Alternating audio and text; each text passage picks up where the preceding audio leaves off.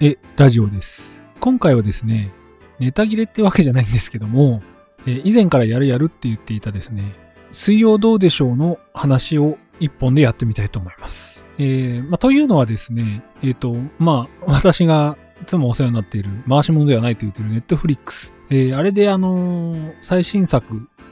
家建てるやつですね。あれをですね、全編、えーつい最近見まして、で、新たなちょっと感想があったのもありますので、まあちょっとここら辺を深掘りしてやってみたいなと思っています。まあ結構ファンね、あのー前も話したと思うんですけど、根強いファンが多い内容のものでありますし、まあ息の長い番組であります。まあ息が長いんですけど、そもそも5年、ずっと毎週というか、えー現地のローカルでやったのは多分、連続でやったの5年か6年ぐらいだと思うんですよね。その後はあのスペシャルものになって長く続いてるので長くっていう感じなんですけどまあその間にローカルで放送された後に全国のローカルで放送されるようになってファンが増えたっていう感じですかね。さてですね、まあどういう内容にするかっていうのはまあ聞いていただければいいかなと思うんですけども、まあ確かにあの、ね、ちょつい最近も言ったのかな。ちょっとね、最新作は期待してませんみたいなこと言ったんですけど、うーん、変な意味で、ちょっとまあ、正、正道じゃない、正攻法じゃない感じで、少し面白かったというか、外されて笑ったって感じですかね。まあちょっと、まあ、内容を言ってしまうとちょっと面白みがないので、そこら辺はちょっと触らないようにしながら、えっと、今回の内容、内容というか、最新作もちょっと触れていきたいなと思ってますんで、ぜひ今回も聞いてみてください。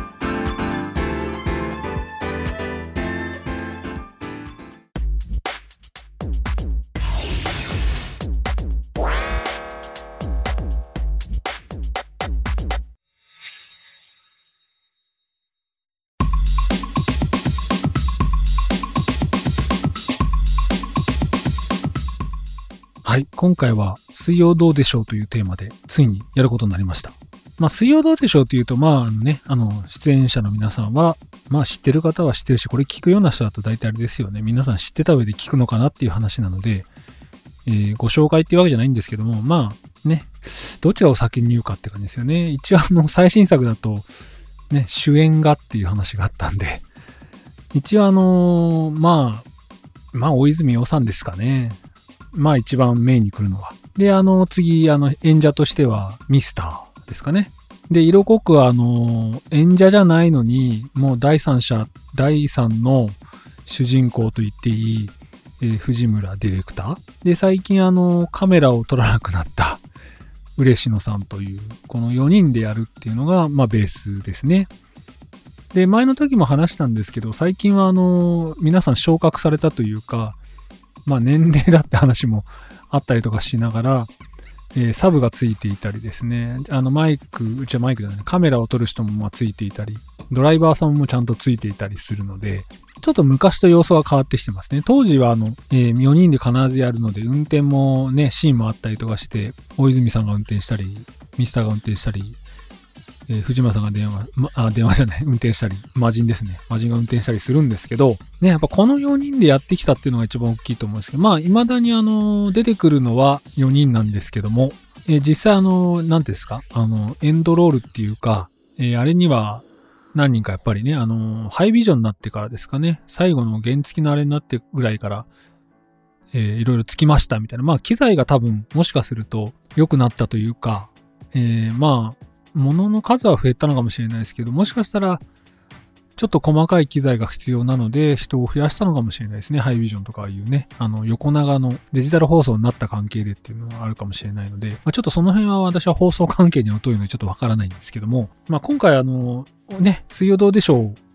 取り上げるというのは、前々からまあ、最初のうちからこの小出しでいいのかって話でやってきたんですけども、ついにまあ、決心、重い決心のもとに、重い決心ないな、それないな。あの、一応決心をして、というか、考え込んでやってみたんですけど、なかなかね、あの、絞りきれないんですよね。で、見てないのもあっ、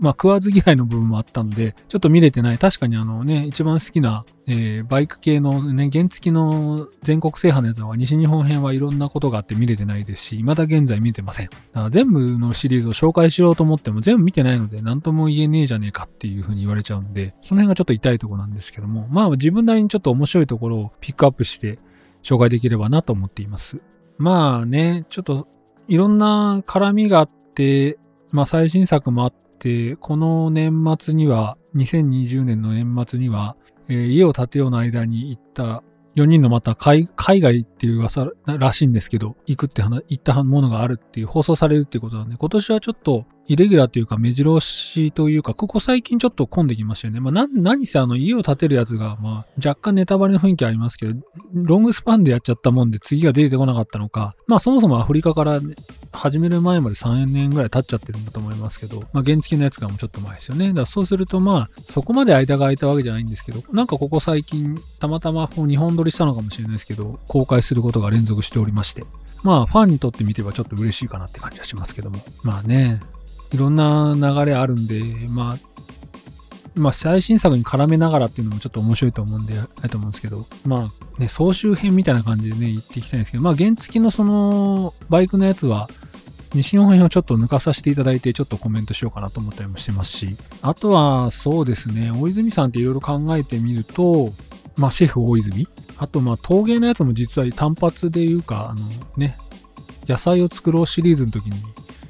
ちょっと面白かったなと思ってるんですけどね。あの、安田健君が、まあ、れみんなそうなるみたいですね。なんかやったことある人に聞いたら、あれはああなる人も多いっていう風に聞いたことがあるんで、あの、なかなか手、手っていうんですかね、手のあれがついていかないらしくて、ちょっと難しいなっていうとこがあるみたいなので、なんとも言え、私はやれてみたいんですけど、やったことがないので、なんとも言えないなと思ってるんですけども、まあね、どうなんですかね。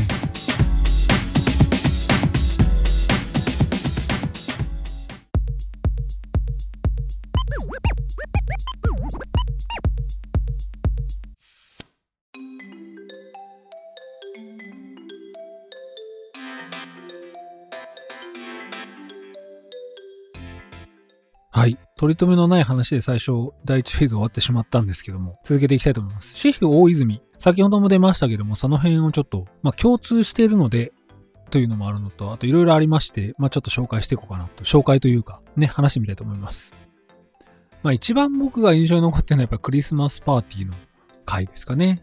あれなんかどうやら、なんていうんですか、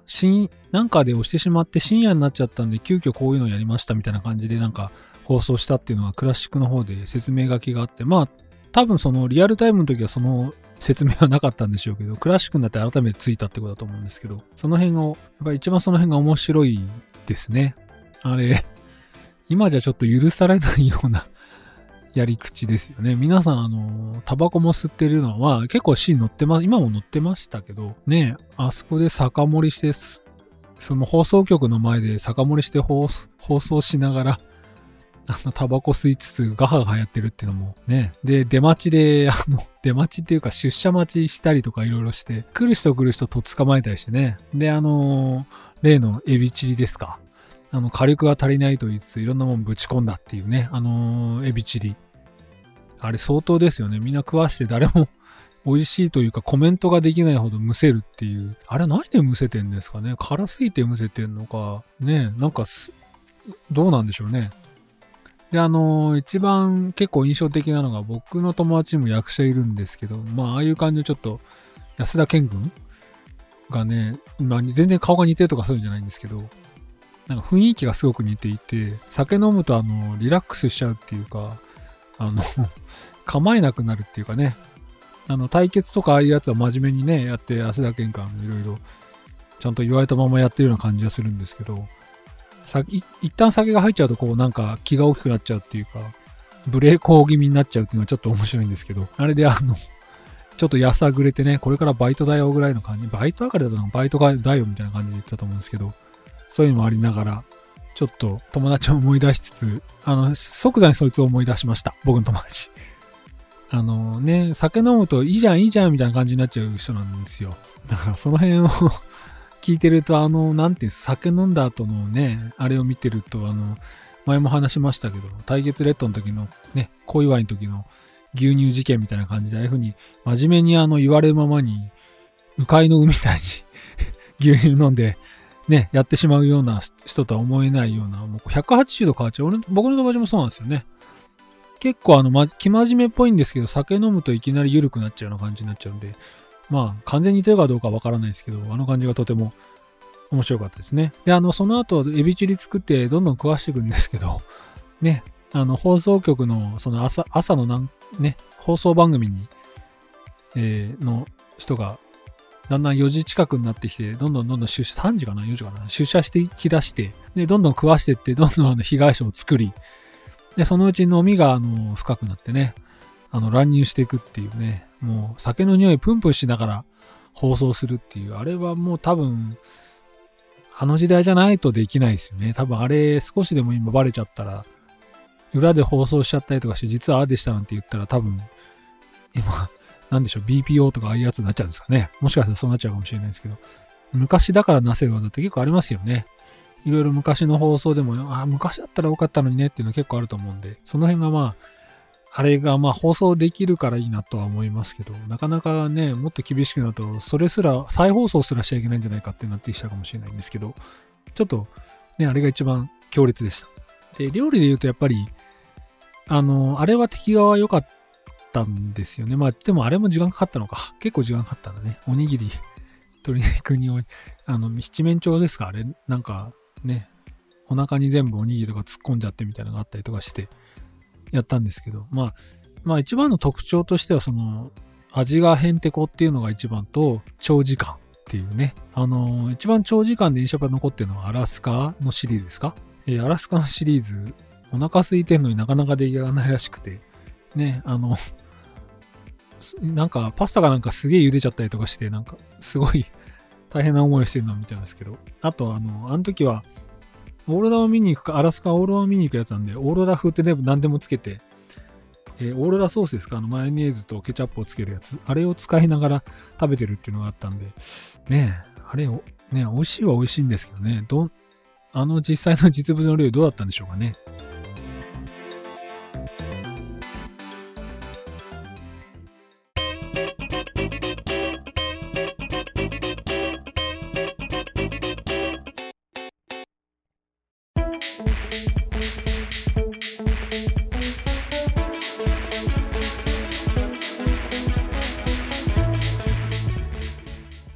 まだまだ続く、何ですか、いや、大泉シェフシリーズ。まあ、ちょっと串刺しですよね。シリーズ一緒じゃないんで、串刺し系になってますけど、シェフ大泉っていうくくりで、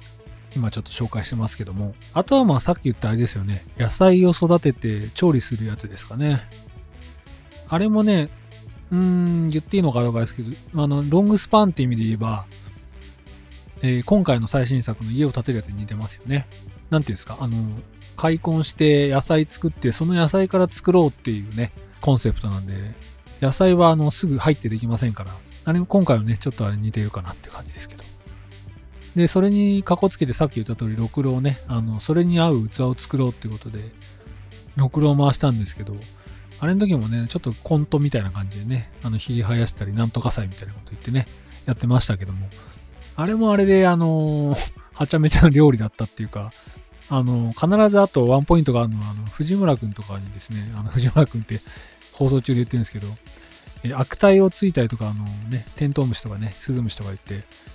あの、やり合いするんですけど、その時に料理が絡んでくると、必ず大泉洋さんが、えー、野菜を投げつ、野菜の残骸とかですね、植物を、食物を投げつけるっていうやつですね。あれ、毎回あるんですよね。えー、ね、今度もありますね。あんまり言っちゃ大変なんですけど。あとは、まあ、調理方法で、あのー、必ずあるのは、フランベ。あのー、アラスカのさっきの時言わなかったですけど、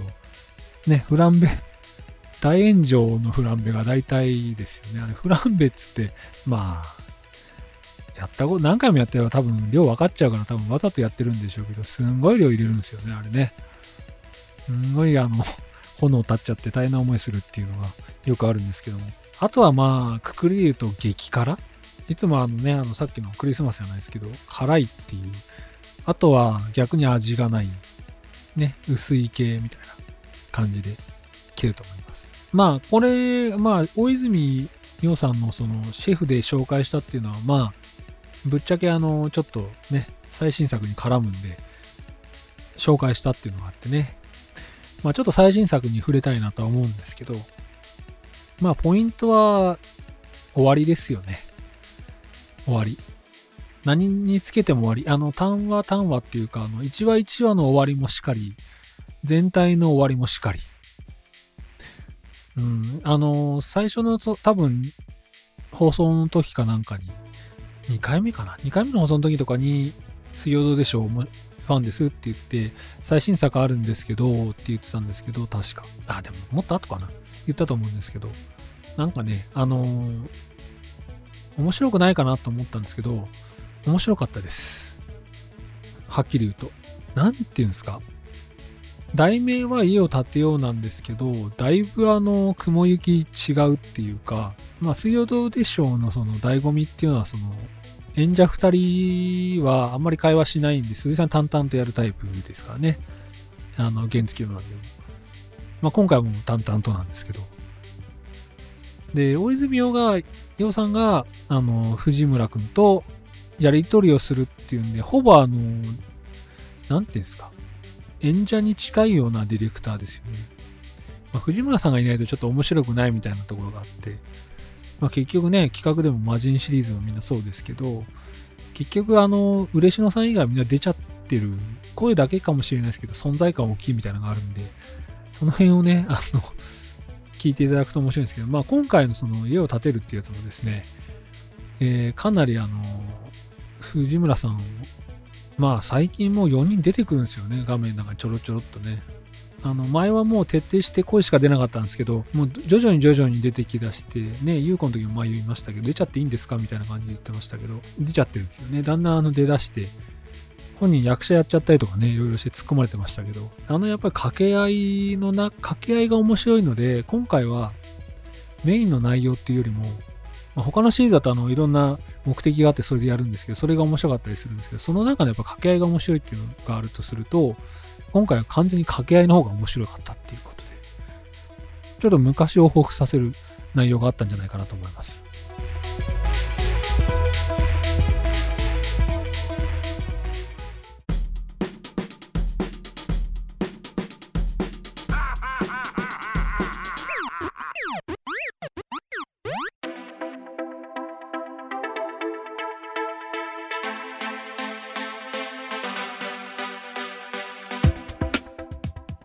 と最新作の話をしてるんですけども、ね、あの、旅シリーズというか、えー、全体的な内容とすると、あの、大泉洋さんが騙されるっていうのが大体のスタートなんですけども、若干ネタバレですけど、今回もありますね。まあ、壮大なネタバレ。ネタバレだね。騙し？なあ、まあ、ちょっと、それはまあ、見ていただいて楽しみなんですけど、ちょっとあの、ね、内容的には、まあ、こう来たかっていうので、まあ、今までと確かにちょっと違う切り口の、えー、内容というかコンセプトは一緒みたいなイメージですかね。あの、見ていただけると多分わかると思うんですけど、あの、まあ一応3箇条あってね、それで新しいことって、まあ新しいことなんでしょうけど、まあある意味いい意味で期待を裏切ったって感じですかね。で、あと笑わせ方も若干ちょっとあの、まあちょっと細かいネタもありつつ、ね、まあどうでしょうらしいちょっとくだらなさがあり、ね、ちょっといいかなって感じでしたね。さてですね、あの、私の好きなシリーズは原付シリーズっていうのは前から言ってると思うんですけども、その辺をちょっとおさらいじゃないですけどね、ちょっと話してみたいなと思います。まあ、一番最初のその見るきっかけあったあの前も言ってましたよ、東日本の原付で、一番有名なあの、やっぱり原付シリーズ一番最強に有名なのは、ダルマヤウィリー事件ですよね。まあ、あれの回をちょうど見たっていうので、で、あの、あれに通じるのが、あの、何ですか、あの、ハイビジョンになってっていうか、あの、デジタル放送になってから第1回目の時のあの、完全制覇のやつですかね。あれの時にも、あれ、あれの時ですよね。あったの。あの、工事用の信号があったのね。あそこの、どこだったっけな、あれ。ね、あそこら辺にありましたよね。なんかあの山奥の時ね。で、それ結局再度なが、その、前の放送が流されて、ちょっと比較みたいなんですけど、まあ大人になったよね、みたいな感じで。あの、っていうか、出発の時もそうですよね。あの、デジタル放送配信最初の時のその久々に乗るんでって時も、確かあれ突っ込ん、どっか突っ込んでましたよね。出だしの最初に。あれも結構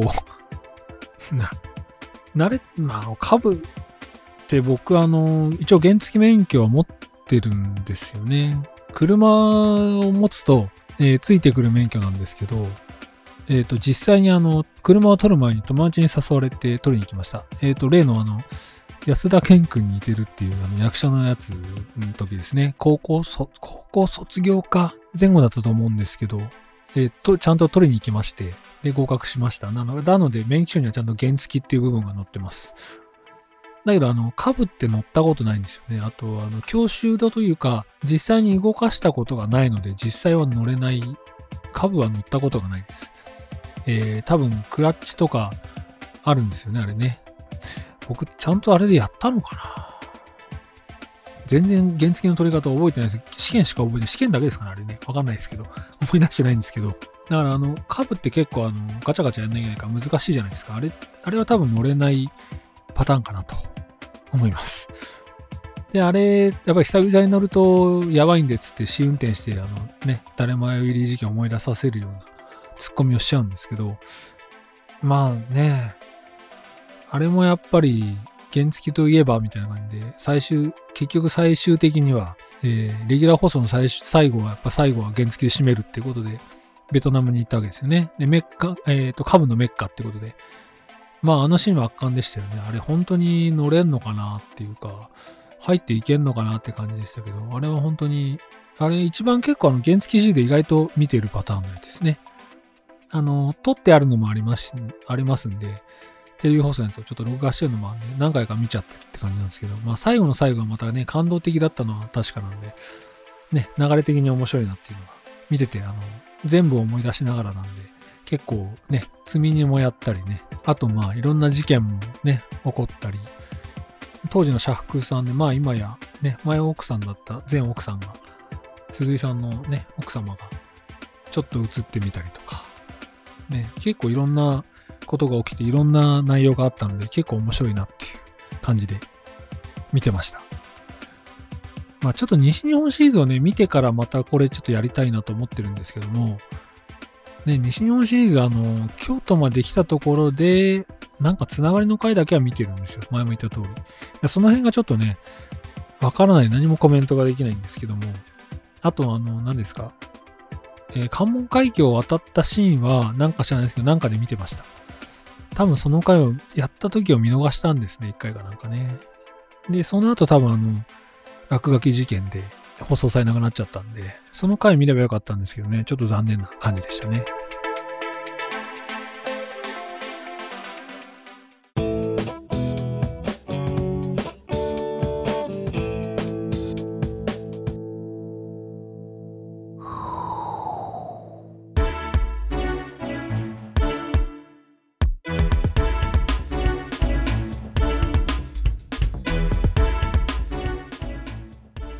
エンディングです。ね、脈絡もなく終わってしまうっていうこの番組。まあ、あの、時間制限でやってるんで、ある程度喋り尽くして、時間来たなと思ったらやめちゃうっていう感じでね。あの、まあ、続きもできるってことでそれでいいのかなと思ってますんで。どうだったでしょうかね。あのちょっと新しいあの最新作も織り交ぜながらの放送となりましたけども。やっぱりね、あの、4人の掛け合いですよね。4人の掛け合い。で、あの、原付シリーズあのね、デジタル放送の時の時もあってありましたけど、止まるのはなぜか必ず4人一緒っていう、あれがまたね、寝るのは4人一緒っていうシーンもありましたけど、あれ面白いですよね。あと、くだらないね、酒飲んだ後のあの相撲とかですね。もう、ああいうの見てるとだんだん、あの、な、自分があれですかね、やっぱりね、ああいうのや、友達がいる雰囲気になっちゃうんですかね。なんかすごく見ててバカさ、バカなことをできるから面白いなっていうのが、もしかしたらどっかに憧れていう部分もあるかもしれないんですけど、なかなかやっぱ偶然の産物もあって、面白い部分もあって、で、若いのでできたっていうのもあるかもしれないですけど、だんだんそういった部分は若干あの、なくなってきてるかなっていうね、あの、無茶しなくなったのもあるでしょうし、ね、ちょっと若気の遺体の大泉君もまあ、だんだんあの、40代中盤になってですね、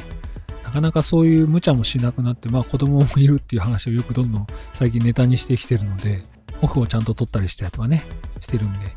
ちょっと難しいのかなって思うのもありますけども。まあでも結構はちゃめちゃというか、あのね、だるさ、何、だるだるな感じと、あのね、あの喋りだけで聞きっては一緒に笑っ、まあ最新作もそうなんですけど、笑っちゃうっていうのがやっぱりあれが一番面白いとこなんですかね。まあ原付でもやっぱりレシーバーでずっとやりとりしてるのが面白いんで、ね、あとはスズムシタのね、テントウムシとカブトムシとかってみたいな出てくるんですけど、ね、ああいうのもやっぱり掛け合いがやっぱり面白くて、やっぱディレクターの藤村さんのその回しの面白さですかね。その辺があってとってもいいなっていう感じですね。なかなかあの、ああいう番組もまあ見てて、こういう、これを放送しようと思ったんで、ちょっとネットフリックス見ながら思ってたんですけど、なかなか掛け合いで面白いっていうか、くだらないんですけど、やっぱ見入っちゃうんですよね。なんかあのー、言葉尻の面白さっていうんですかね、言葉のかけ方とその慣れてる感じ。で、あのー、鈴井さんが社長なのに客観的に見てる感じ。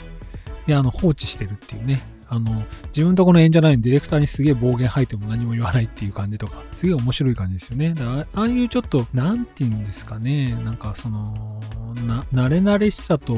若干礼儀のその中に、なんか狭間でこう喋ってるその掛け合いの面白さっていうのがあるんで、なかなかこれは貴重な番組だということで、大事にしていきたいなと。ね、ファンとして大事にしていきたいなと思ってるんですけど、まあ、彼ら、年取って辞めちゃえば終わりなんで、なんとも言えないんですけど、まあ、長く続くことをちょっと願ってるかなっていうふうに思います。まあ、にわかファンシリーズっていうことで一応、あの、最初言ったかな？言ってないかもしれないな。まあ、 Get Wild 退勤というか、 Get Wild、TM ネットワークに続いて、にわかファンシリーズっていうことで、まあ、なぜにわかファンシリーズかっていうと、西日本の編も見ないまま、で、バイクのやつがいいだ、なんだって言ってるんで、まあ、全シリーズ実は見てなかったりするかもしれないんで、だからにわかファンシリーズなんですよね。コアではないというか、もう全部それじゃないっていうね。車持っててもステッカー貼ってないですし、だからコアなのかっていうか、すごいファンなのかってわけじゃないですけど、まあ、そういうのでにわかファンシリーズの第2回という第2、まあ、何ですか、2番目ということでやってみましたけども、ぜひあの、これなんかあったらまた続きで、えー、次はどうでしょう自体もやりたいですし、にわかファンシリーズもちょっとなんか見つかったらやってみたいなと思ってますんで、ぜひ次回も聞いてみてください。